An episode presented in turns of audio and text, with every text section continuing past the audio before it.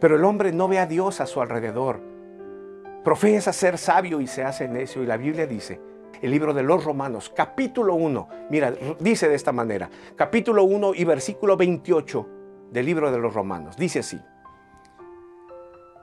Por pensar que era una tontería reconocer a Dios, Él los abandonó a sus tontos razonamientos y dejó que hicieran cosas que jamás deberían de hacer.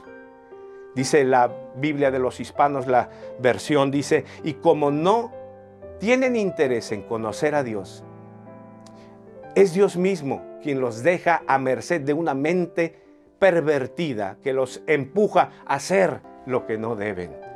Cuando no reconocemos a Dios y le agradecemos, entonces nuestra mente se ve reprobada.